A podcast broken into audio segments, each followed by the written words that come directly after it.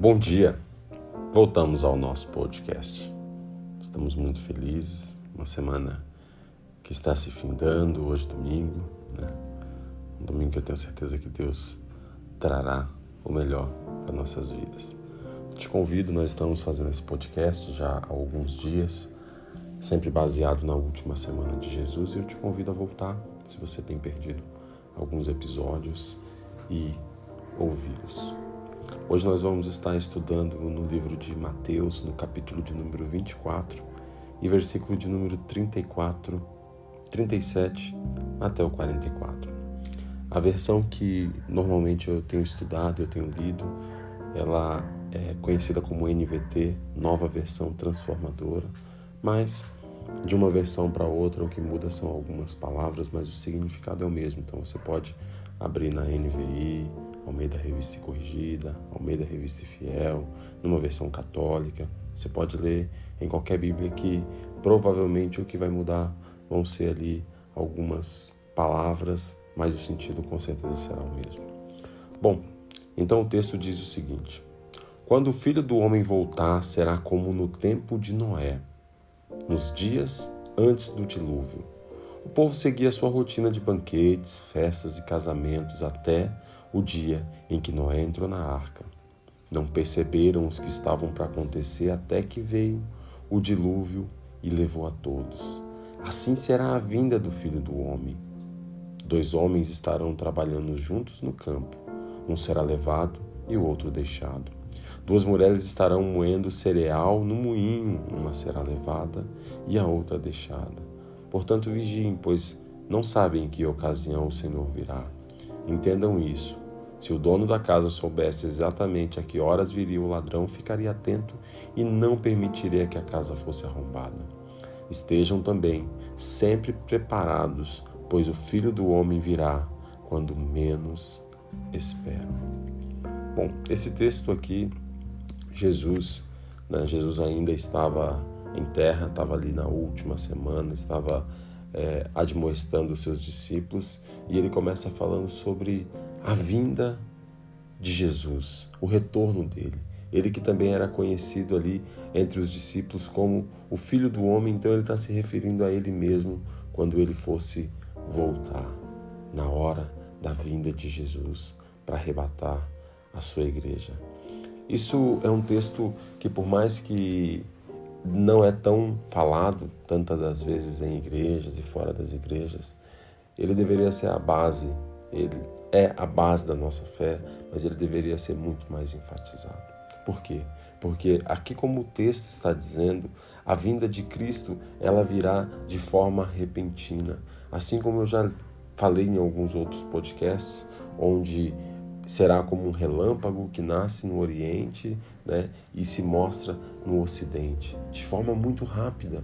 Vai ser como um abrir e fechar de olhos. E na ocasião eu dizia que normalmente nós piscamos em média 20 vezes por minuto, mesmo que de forma involuntária. E vai ser assim a vinda do Filho do Homem, assim será o retorno de Jesus. E aí aqui o texto está dizendo que, assim como na época de Noé, que houve a destruição por conta do dilúvio, onde estavam todos festejando, onde o mundo estava corrompido, sim, mas todos estavam fazendo planejamento, estavam planejando a sua próxima semana, planejando suas viagens, estavam marcando suas festas, seus casamentos estavam acontecendo, assim como a vida seguia de forma normal até que começou uma chuva. Assim será também a volta de Jesus. Nós estaremos aqui, Jesus vai ilustrando, né, dizendo que dois estarão no campo, um será levado e outro deixado. Dois estarão trabalhando, um será levado e o outro deixado. Aqui nós entendemos que o que Jesus está fazendo é uma analogia, né? É óbvio que essa matemática não é uma matemática precisa, onde podemos dizer que dois estarão no jardim da casa, um ficará e o outro vai. Não. Ele está dizendo que onde nós menos esperarmos, alguém vai ser levado Comentei também um dia atrás que a gente que eu assisti aquele filme Apocalipse do Nicolas Cage e ele era um piloto de avião quando ele estava ali e aconteceu o arrebatamento da igreja. E naquele arrebatamento o piloto, o copiloto do avião também foi arrebatado.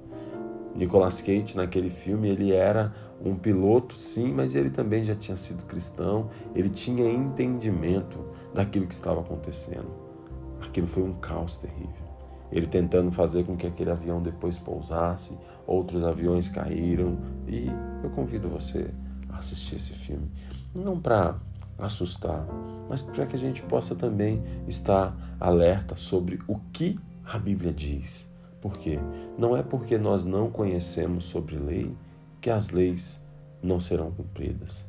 Não é porque uma criança né, de 4, 5 anos ela não entende nada sobre a lei da gravidade, por exemplo, que ela não vai estar numa altura e se ela cair dali ela não vai se machucar. Não, por mais que ela não entenda da lei, a lei vai ser colocada diante dela e ela vai acabar se machucando.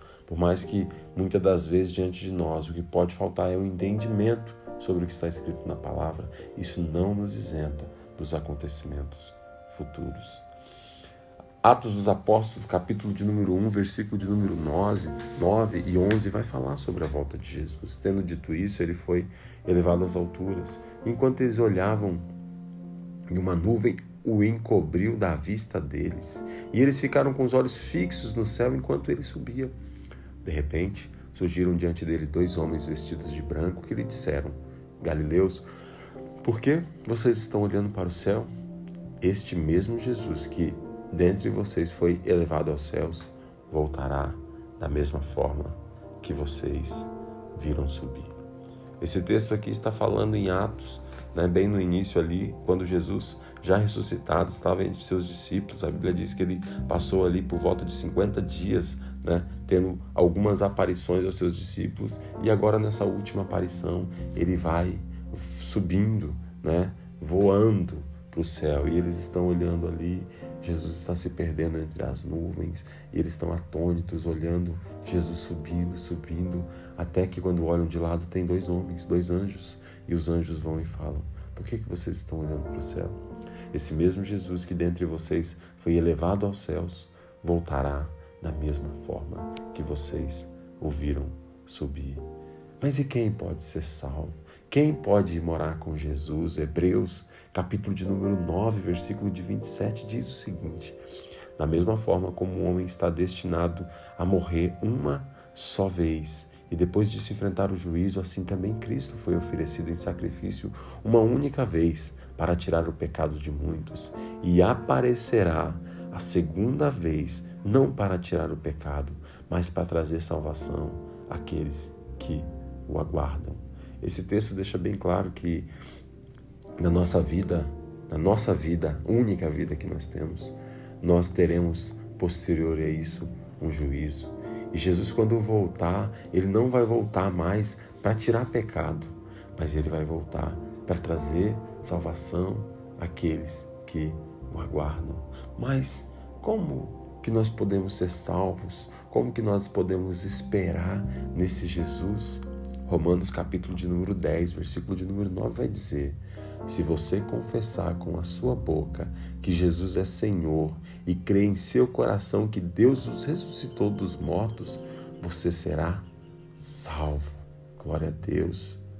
Já no capítulo 10 de Lucas, versículo de número 20, diz: Jesus disse ali para os discípulos: Contudo, alegre-se não porque os espíritos se submetem a vocês, mas porque os seus nomes estão escritos no livro da vida. Sabe? Maior benefício do que ter uma vida nessa terra, mesmo que seja uma vida plena.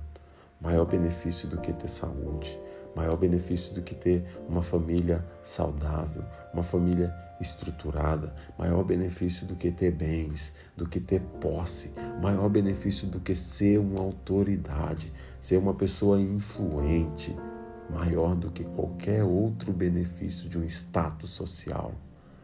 É ter o nome escrito no livro da vida.